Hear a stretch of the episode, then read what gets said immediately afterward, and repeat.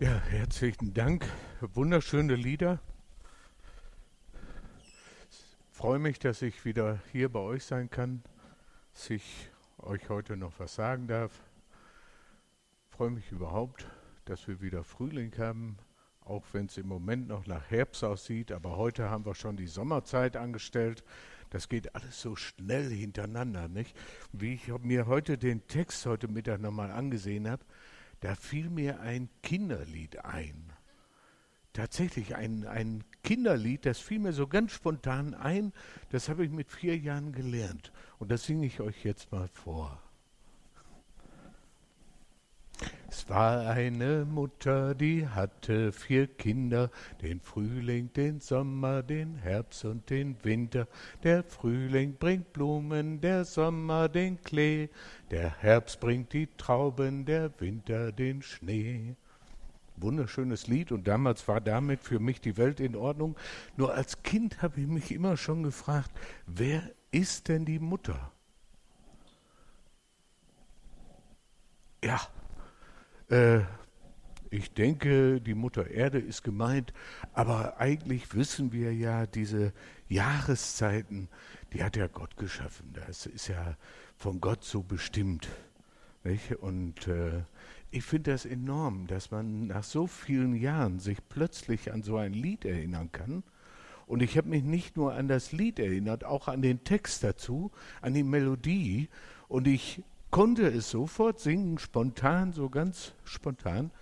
Und ich habe mich erinnert an die Oberschwester, damals im katholischen Kindergarten war das, die Nonne, die uns das beigebracht hat. Die stand bildlich vor mir vor Augen. Das ging unwahrscheinlich gut. Also Gott hat uns mit einem Computer ausgestattet, der ist sagenhaft. Da wird selbst Microsoft noch blass. Da kommen die alle nicht mit. Das ist ganz enorm. Und ich finde das ganz klasse. Gott hat auch nichts dagegen, wenn wir unseren Verstand mal nutzen und mal wirklich einschalten und wirklich gebrauchen. Das ist immer gut. Ja, die Jahreszeiten hat Gott damals eingesetzt. Das war nach der Sintflut. Nach der Sintflut im ersten Buch Mose, Kapitel 8, Vers 22, da könnt ihr es nachlesen, da steht, Gott hat gesagt, solange die Erde besteht, sollen nicht aufhören Saat und Ernte, Frost und Hitze, Sommer und Winter, Tag und Nacht. Und unsere klugen und hochintelligenten Wissenschaftler, die haben tatsächlich festgestellt, wir können ohne diese vier Wechselwirkungen gar nicht leben. Das geht überhaupt nicht. Es gäbe auf der Erde kein Leben ohne diese vier Wechselwirkungen. Ich meine mit Saat und Ernte, das ist uns klar, ohne Saatkorn kein wachsendes Korn, ohne Kornernte kein Saatkorn. Das funktioniert also ohne dem geht's nicht. Und bisher hat noch kein Wissenschaftler ein künstliches Saatkorn geschaffen, was dann auch wachsen kann genmanipuliert haben sie alle schon irgendwie hingekriegt, aber ein Saatkorn zu schaffen, was wachsen kann, das hat noch kein Wissenschaftler hingekriegt. Und das werden sie auch nicht hinkriegen. Und Frost, stellt euch mal vor, wir hätten keinen Frost. Dann würden die Gletscher in den Bergen alle schmelzen. Im Rhein, in Köln, da wäre der Rheinpegel gar nicht mehr zu messen. Und der Nordpol, der wäre auch blank, da wäre kein Eisberg mehr zu sehen und Münsterland stände unter Wasser. Das müssen wir uns bewusst machen. Wir brauchen schon auch den Frost. Und ohne Wärme kommen wir auch nicht klar. Frost und Hitze, äh, wir brauchen es. Und Sommer und Winter, das sind eigentlich Trockenzeiten und Regenzeiten. Und das brauchen wir auch, das wissen wir. Und Tag und Nacht, ist uns eben auch wichtig. Ihr könnt es beobachten, bei den Blumen sogar. Nicht? In der Abenddämmerung, da fangen die Blumen an und schließen ihre Blüte. Und morgens dann richten die sich wieder auf und schließen die, öffnen ihre Blüte wieder. Die brauchen diese Nachtzeit. Wenn die Blume permanent 24 Stunden Ozonbestrahlung von der Sonne bekommt, verbrennt sie innerlich. Das hält sie gar nicht aus. Wir brauchen diese dunkle Zeit, wir brauchen auch diese Stille, die Ruhe ohne Ozon. Wir brauchen das. Und ich finde das so klasse, wie Gott das so eingerichtet hat. Und äh, ich hatte mich eigentlich auf ein anderes Lied vorbereitet und das singe ich euch jetzt auch noch. Das äh, Lied nennt sich Frühling. Ich hatte an Frühling gedacht und äh, das ist von der Alexandra. Alexandra kennt jeder, jeder Klimaaktivist weiß, mein Freund, der Baum ist tot. Das hat Alexandra gesungen und die hat aber auch andere nachdenkliche Lieder gesungen, wunderschöne Lieder. Alles in den 60er Jahren. Und dieses Lied Frühling, weißt du noch? So heißt es. Frühling kam auf den silbernen Schwingen der Nacht. Frühling war in den Weiden am Ufer erwacht. Und sie neigten die Zweige tief auf den See, der ruhig schlief. Weißt du noch, wie uns oft erst die Dämmerung des Morgens heimwärts rief. Auf den Feldern am See war der Sommer erblüht, und die Lerchen verkündeten jubelnd sein Lied. Doch wir lauschten den Sommer lang nur der eigenen Herzenklang. Weißt du noch, wie über uns freundlich das Blau des Mittags schwang? Längst schon zogen die Schwalben hinaus übers Meer fand der Herbst ihre Nester verlassen und leer.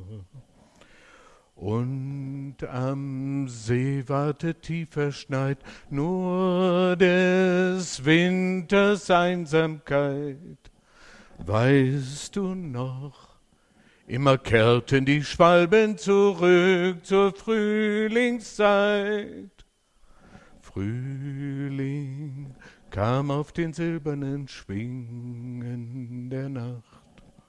Frühling. Ja, das ist so ein Rondell, das kann man immer wieder von vorne singen. Das kann man immer durchsingen, genauso wie die Jahreszeiten sich auch jedes Jahr wiederholen.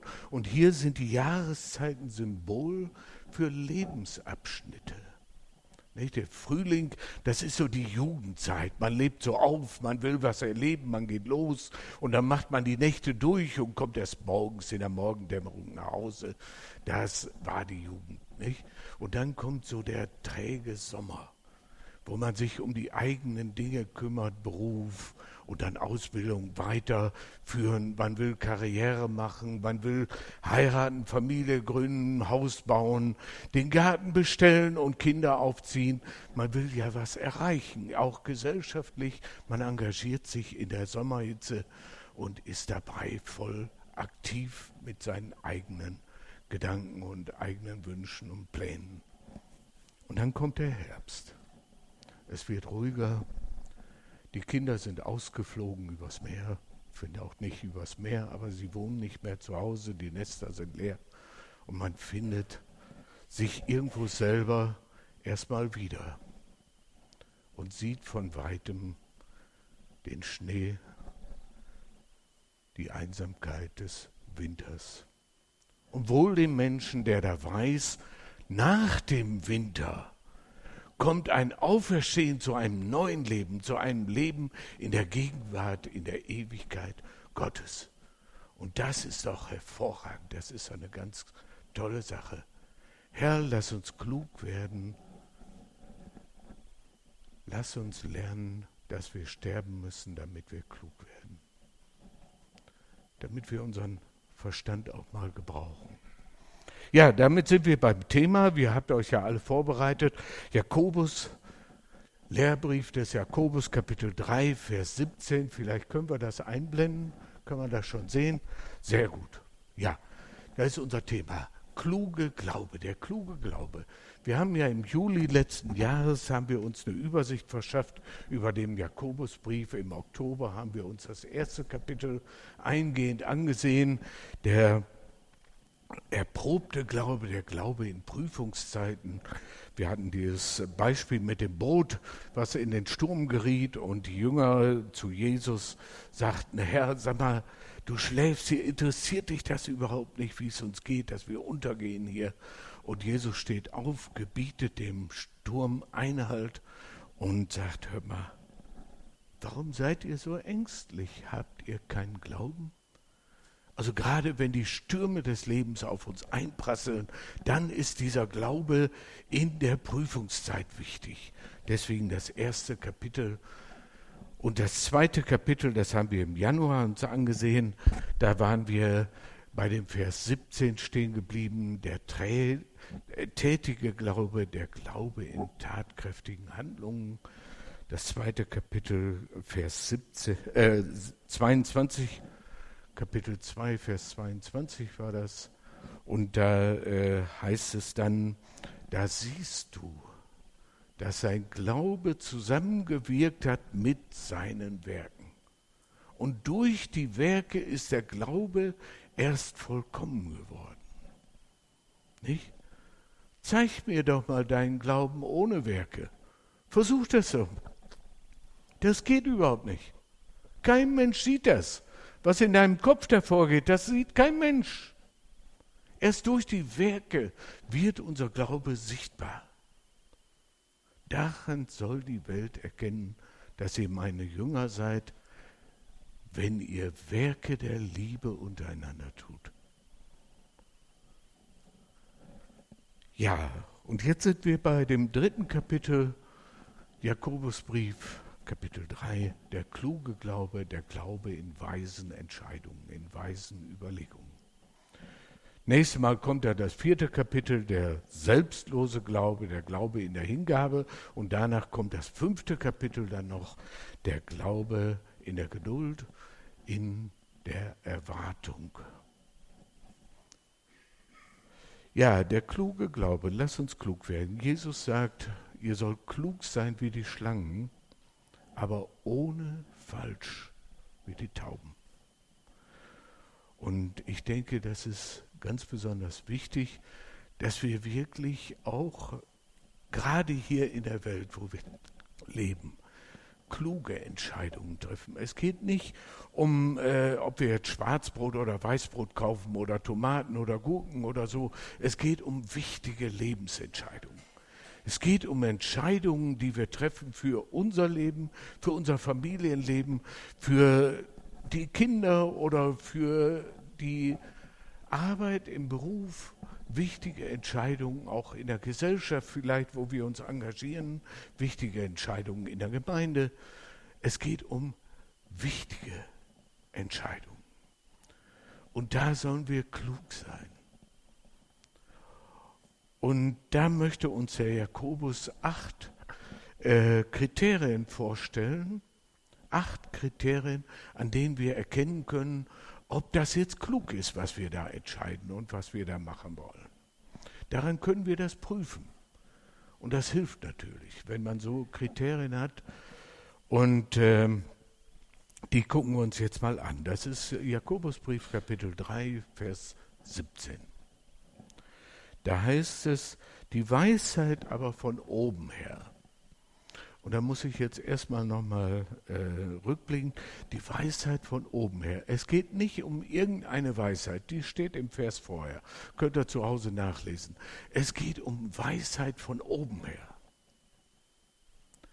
Das ist äh, Weisheit, die Gott uns gibt, die wir von Gott beziehen. Geistliche Weisheit brauchen wir für geistliche gute Entscheidungen, für kluge Entscheidungen. Darum geht es also.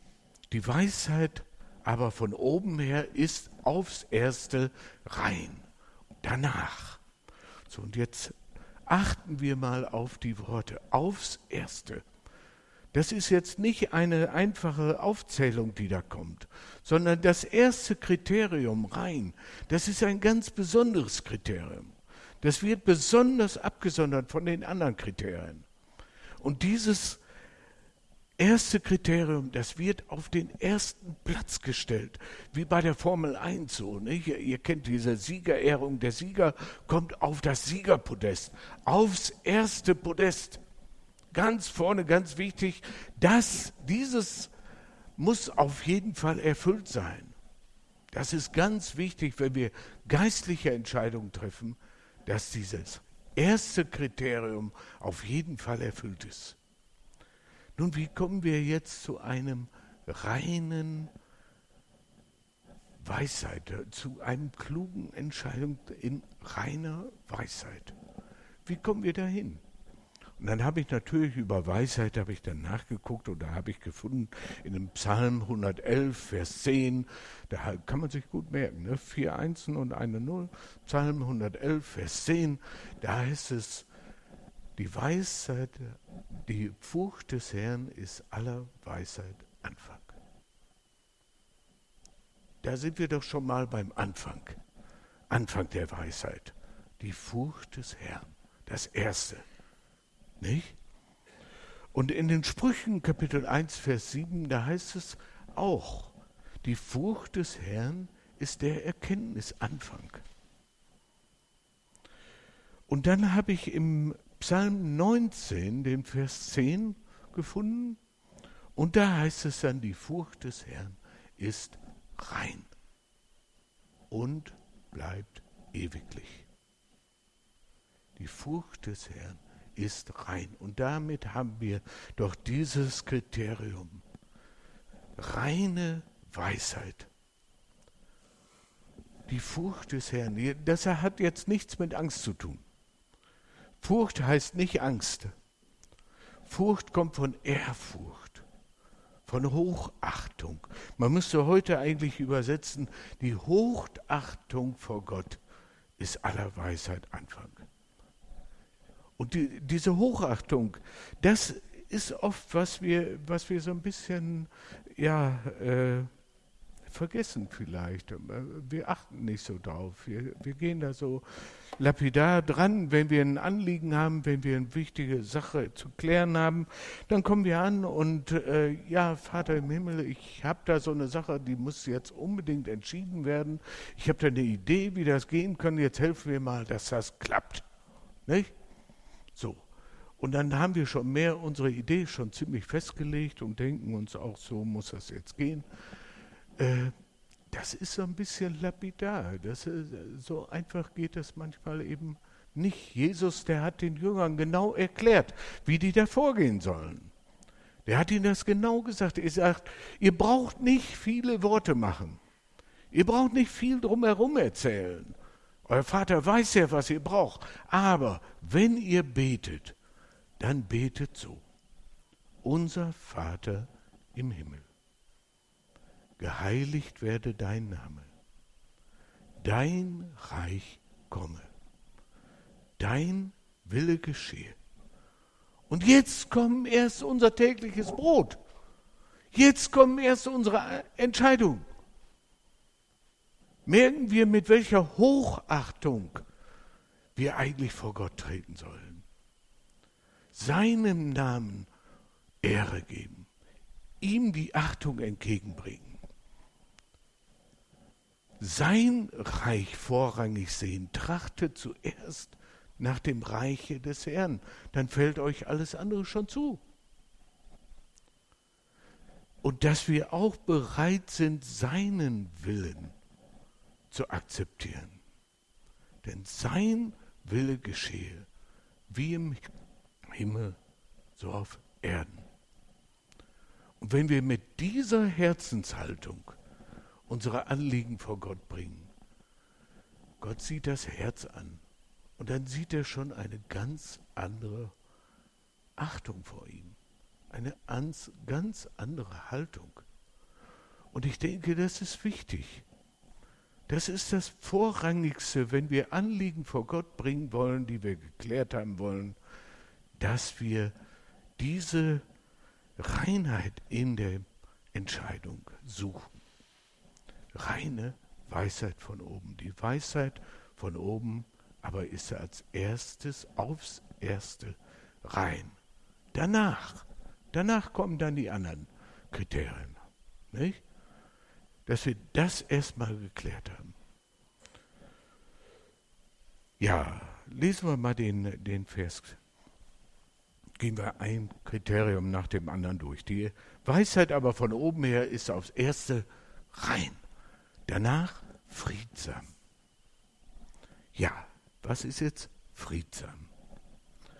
Friedsam, eigentlich äh, ist das ja ziemlich klar. Wenn wir unsere Anliegen vor Gott gebracht haben, nehmen wir mal an, ich habe jetzt mein Anliegen vorgetragen in Hochachtung mit reiner Weisheit und dann äh, bin ich zu Gott gekommen und ich habe so den Eindruck, für mich, da gibt es drei Lösungsvorschläge, drei Lösungsmöglichkeiten. A, B und C. Drei Lösungen für mein Anliegen. Und jetzt komme ich zu dem nächsten Kriterium und dann überlege ich doch mal, äh, da merke ich dann schon, wenn ich dann mir die Lösungen angucke, äh, Lösung A, da funktioniert das mit dem Friedsam, da sind sie wohl alle dann friedsam. Lösung B, äh, ja, scheint mir auch so, mir kommt es jedenfalls so vor, aber bei der Lösung C, da merke ich schon, du, da gehen die anderen auf die Palme, wenn ich die Lösung vorschlage. Das gibt Streit ohne Ende. Da brauche ich doch gar nicht erst anfangen. Die Lösung kann ich doch gleich vergessen. Das ist keine Lösung. Ich will doch keinen Streit.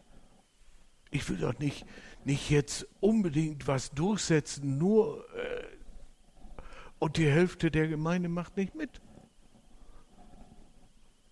Ich will doch keinen Streit haben. Ich möchte Lösungen. Also die Lösung C fällt weg, sie ist nicht friedsam. Nicht?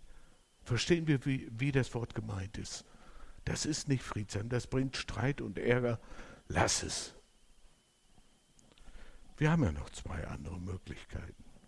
Nicht? Und dann kommen wir zu dem nächsten Aktion. Das ist gelinde, steht in meiner Übersetzung. Weiß nicht, was, was steht jetzt hier? Milde steht manchmal. Gütig steht hier. Ja, gütig kann man auch sagen.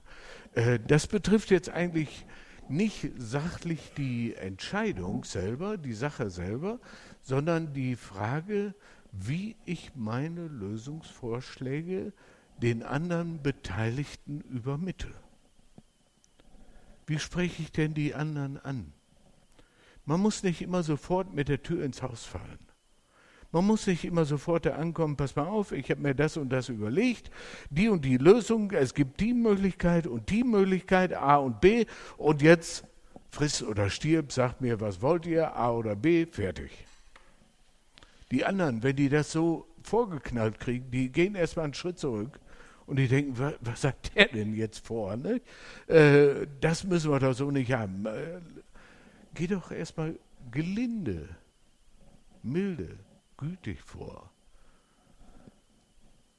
Stell doch erstmal den anderen deine Lösung vor und sag, du hättest da eine Idee, du möchtest das und das wohl machen, das könnte man auch gemeinsam machen. Wäre das eine Sache, die ihr euch vorstellen könnt, das überhaupt zu machen? Und dann werdet ihr ja schon wohl Antworten kriegen. Und dann kann man ja merken, ob die einen mehr zu der Lösung A kommen oder zu der Lösung B kommen. Aber lasst doch den anderen auch erstmal ein bisschen Zeit, sich mit der Sache auseinanderzusetzen. Und nicht sofort, jetzt muss das entschieden werden, egal wie. Lass mal eine Woche nachdenken. Das hast du ja auch gemacht. Ein bisschen gelinde vorgehen. Das hat mit Diplomatie auch zu tun, dass, dass man ein bisschen die anderen auch akzeptiert als Meinungsfinder. Und dann kommt das dritte Aktion, äh, das dritte Kriterium, Und das ist ganz wichtig. Da heißt es, die Weisheit von oben her lässt sich sagen. Lässt sich was sagen. Und das ist so eine Sache, wenn wir in so einer äh, Entscheidungsfindungsphase sind, dann kann es auch passieren, da steht jetzt jemand auf, du hast deine Sachen gelinde vorgestellt und die haben alle drüber nachgedacht und jetzt kommt einer an und sagt, Uli, pass mal auf, bei deinen beiden Lösungen, bei der Lösung A, da habe ich das und das, das scheint mir nicht zu funktionieren, da habe ich ein bisschen Sorge, das klappt nicht. Und bei der Lösung B, äh, das kommt mir auch so ein bisschen komisch vor. Lass uns doch mal über die Lösung D nachdenken. Der hat plötzlich eine ganz andere Lösung, einen ganz anderen Vorschlag, auf den du gar nicht gekommen bist. Und dann denk doch auch selber mal drüber nach. Sei doch bereit, deine eigenen Ideen erstmal zurückzustellen und hör dir mal an, was die anderen meinen. Lass die anderen auch mal Entscheidungen treffen. Und vielleicht ist die Lösung D sowieso die bessere. Nur du bist nicht drauf gekommen. Das kann passieren. Ist ja kein Problem. Aber äh, es ist wichtig, dass man eben sich auch was sagen lässt. Auch mal bereit ist zuzuhören und zu sagen, hör mal, Uli, du kommst da hier so, so lapidar damit an und, und hast schon alles zu Ende gedacht. Nee, so haben wir uns das nicht vorgestellt. Nicht? Lass dir auch mal was sagen. Die Weisheit von oben lässt sich was sagen. Und wo wir gerade beim Sagen sind, wir gucken hier nur den Vers 17 im Kapitel 3 an. Aber der kluge Glaube, der hat noch mehrere Verse, die man da beachten sollte. Die stehen jetzt hier nicht angeschlagen, brauchen wir auch nicht. Wir werden auch nicht drüber reden lange. Aber die Verse 2 bis 12, die Verse befassen sich nur mit unserer Zunge. Und wir müssen mal überlegen, was wir mit unseren Worten manchmal anstellen. Und der Jakobus sagte, da kommen aus einer Quelle, aus einem Mund mit einem Atemzug Gutes und Böses raus. Bitteres und Süßes gleichzeitig. Und das kann andere verletzen, das kann andere schwer verletzen was wir mit unseren Worten manchmal anstellen. Ich habe dazu auch ein kurzes Lied, nur ein Refrain, weil ich das ganze Lied nicht gefunden habe. Aber den Refrain, der, der sagt mehr aus, als man reden kann. Und damit belassen wir es dann auch. Aber ich denke schon, das ist wichtig. Das Lied ist von Hildegard Knef. Äh, ich kenne tatsächlich nur den Refrain. Worte wie Pfeile, die ich gesagt die ich in Eile zu sagen gewagt. Worte im Ärger, Worte im Zorn. Es tut mir weh, jetzt wo ich verstehe, ich finde kein Wort danach. Ich denke, wir haben verstanden, worauf wir achten sollen, wenn wir reden. Dass wir eben die anderen nicht verletzen, nicht wehtun und uns gelinde, vorsichtig bewegen. Gehört auch zum klugen Glauben. Nicht? Ja, wir waren bei dem äh, Kriterium 4, ne? Hier 4. Die Weisheit von oben her ist voller Barmherzigkeit und guter Früchte. So heißt das in der Luther-Übersetzung 1912. Ich weiß jetzt nicht, was da steht. Voller Barmherzigkeit und guter Früchte. Und wenn ich gute Früchte höre, dann denke ich immer sofort an die Frucht des Geistes. Die fällt mir immer sofort als erstes ein. Nicht Liebe, Freude, Friede, Geduld, Freundlichkeit, Güte, Treue, Selbst Sanftmut, Selbstbeherrschung. Nicht? Diese neun Früchte, das sind die Früchte, die hier angesprochen sind. Und dann prüfen wir doch mal unsere Entscheidung. Kommt die aus der Liebe heraus? Kommt die Motivation? Ist das Liebe? Oder wollen wir nur dem anderen eins auswischen und deswegen wollen wir eine andere Entscheidung? Deswegen wollen wir es anders machen, damit der andere sich schwarz ärgert. Wollen wir Rache üben oder wollen wir in Liebe eine Entscheidung finden? Ist das Liebe? Freuen sich die anderen drüber? Freust du dich drüber? Wenn du das entscheidest und das machen willst, äh, ist das nur für dich eine Quälerei? Dann lass es lieber. Freust du dich drauf? Und freuen sich auch die anderen darauf? Friede haben wir eben schon drüber gesprochen, dass das wichtig ist. Es muss auch bei dem Werk, wenn es dann getan wird, der Friede bleiben, nicht? Äh, Geduld, Freundlichkeit, alles das sind Kriterien, nach denen wir unsere Entscheidung prüfen können. Wir können das im Einzelnen zu Hause durchgehen. Äh, das brauchen wir jetzt nicht machen. Die Frucht des Geistes findet ihr im Galaterbrief Kapitel 5, Vers 22 und barmherzig sind wir doch auch mit unseren Mitmenschen barmherzig bei unseren Entscheidungen. Wir müssen nicht Entscheidungen treffen, die anderen Probleme machen, wo anderen dann Schwierigkeiten mit haben. Das muss nicht sein. Lass uns überlegen, wenn wir etwas entscheiden, etwas zu machen, ob wir unseren Nachbarn da nicht belästigen, ob wir dem da nicht ein Problem machen oder äh, welche Entscheidung wir auch gerade treffen, was gerade ansteht. Aber lass uns barmherzig mit den anderen umgehen. So wie unser Herr auch mit uns barmherzig umgegangen ist. Ja, unparteiisch, das siebte Kriterium, unparteiisch. Ich denke, das ist klar. Nicht? Nur weil mein bester Freund gerade der Meinung ist, wir sollen die Lösung A machen, muss ich nicht auch sofort sagen, ja, die Lösung A ist, äh, was mein Freund will, das will ich dann auch, sondern mal selber über nachdenken, ob es denn wirklich gut ist, ob es wirklich richtig ist und notfalls auch eine andere Lösung vorschlagen. Das muss möglich sein wir sind doch nicht parteiisch. Der Paulus sagt, ihr seid doch nicht alle des Apollos oder äh, des Paulus oder des Petrus oder so. Wir sind nicht parteiisch. Wir machen keine parteiischen Entscheidungen. Und das letzte Kriterium, ohne Heuchelei.